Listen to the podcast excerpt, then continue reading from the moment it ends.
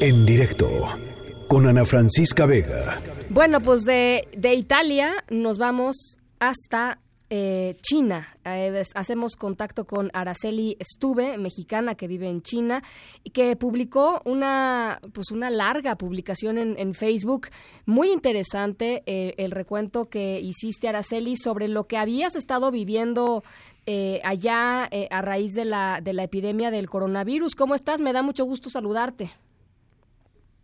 Mucho gusto, Ana Francisca.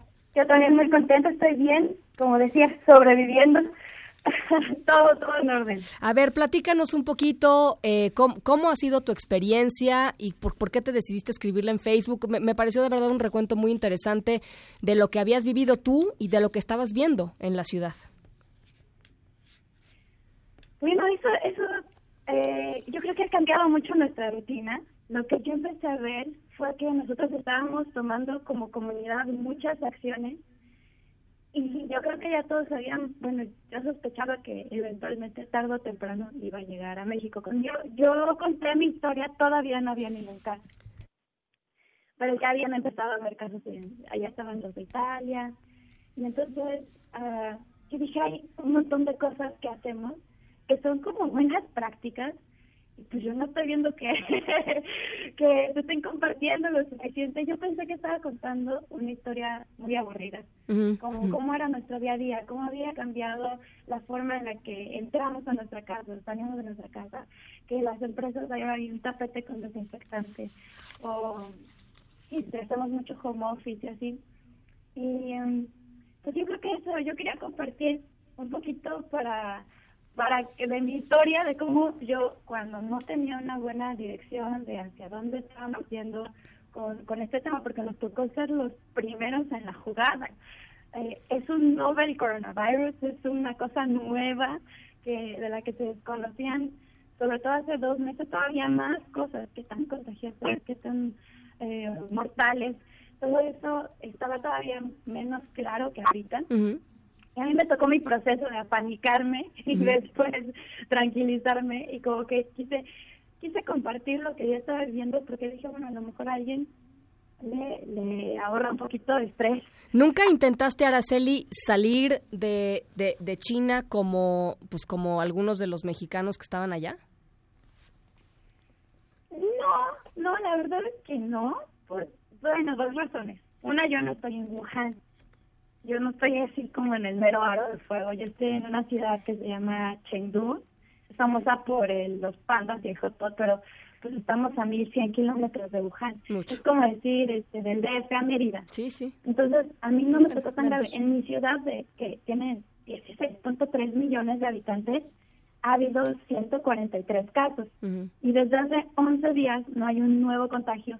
Porque, y eso es algo bien interesante, la, la persona que está encargada de la provincia de Sichuan antes era el encargado de la planeación de salud. Entonces él desde muy temprano tenía como muy claro qué era lo que tenía que hacer, una coordinación espectacular. Y la verdad es que el manejo preventivo fue excepcional y eso me hizo sentir muy segura. Eh, ¿Cómo cambió cómo cambió tu vida eh, y cómo cambió las cosas cotidianas? Hazte cuenta, ahorita nos decías, este, pues tuvimos que aprender hasta cómo entrar y salir de los lugares, hasta por supuesto cómo saludarte y cómo no saludarte, pero ¿qué otras cosas más cambiaron? a partir de que esto se convirtió pues en lo que es, ¿no? En este en esta en esta epidemia importante. Pues mira, a nivel, esto ha sido un esfuerzo comunitario, así como un esfuerzo global. Te lo puedo empezar como de lo, de lo grande a lo chiquito. Digamos, que empezó a hacer el gobierno.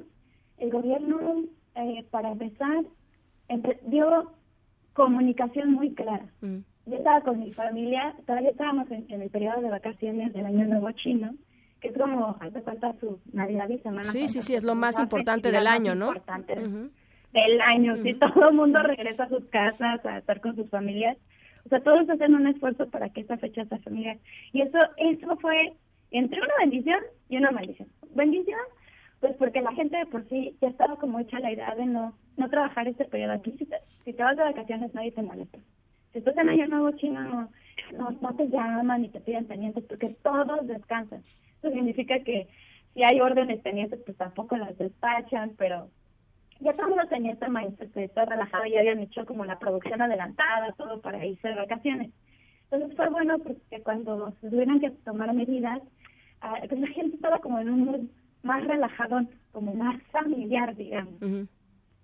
Pero fue eh, malo porque todo el mundo, eh, muchos, muchas personas trabajan en una ciudad, pero son de otra ciudad.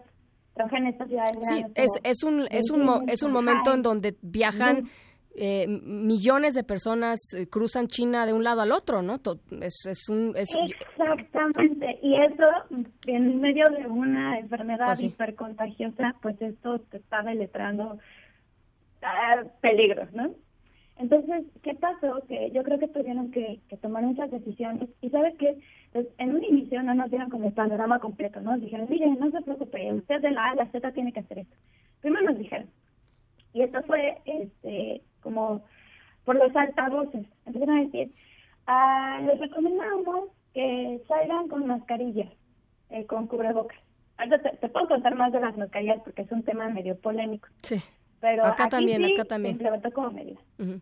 Y allá, eh, eh, entras, ibas a una tienda, hace rato, la primer, el primer día, pues, te dicen eso por un altavoz a las nueve de la mañana en un sábado, y pues sí, sabes, bueno, nosotros estamos, nosotros sí hablamos chino, pero sí te saca onda, como que, ¿qué estás diciendo? ¿No? Te dicen, y salga con su identificación personal, y vas a salir de tu casa a la tiendita de conveniencia, y había un señor, el policía de la, del, del residencial, pues estaba ahí tomándote la temperatura, y ya tenían alcoholito y pidiéndote que te lavaras las manos.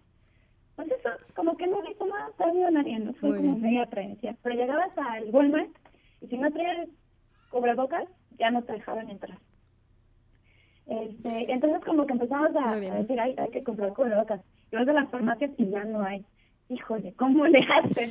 Entonces creo que los primeros días fue así como entre buscar cubrebocas. El gobierno chino se encargó de hacer varias cosas, como controlar la situación de forma tal que no fuera eh, que no causara pánico, que no causara caos. ¿Cómo lo hicieron? Bueno, pues, obviamente a todos nos daban ganas de salir corriendo y comprar este, ocho cajas de cubrebocas, pero la realidad es que no los necesitas, ¿cuántos cubrebocas necesitas? Dos.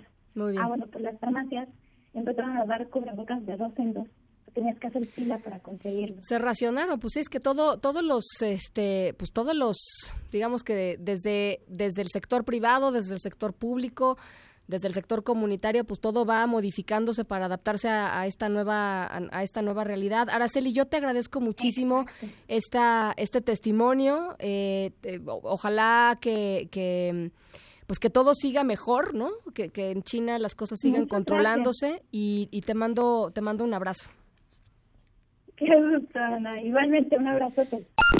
En directo con Ana Francisca Vega.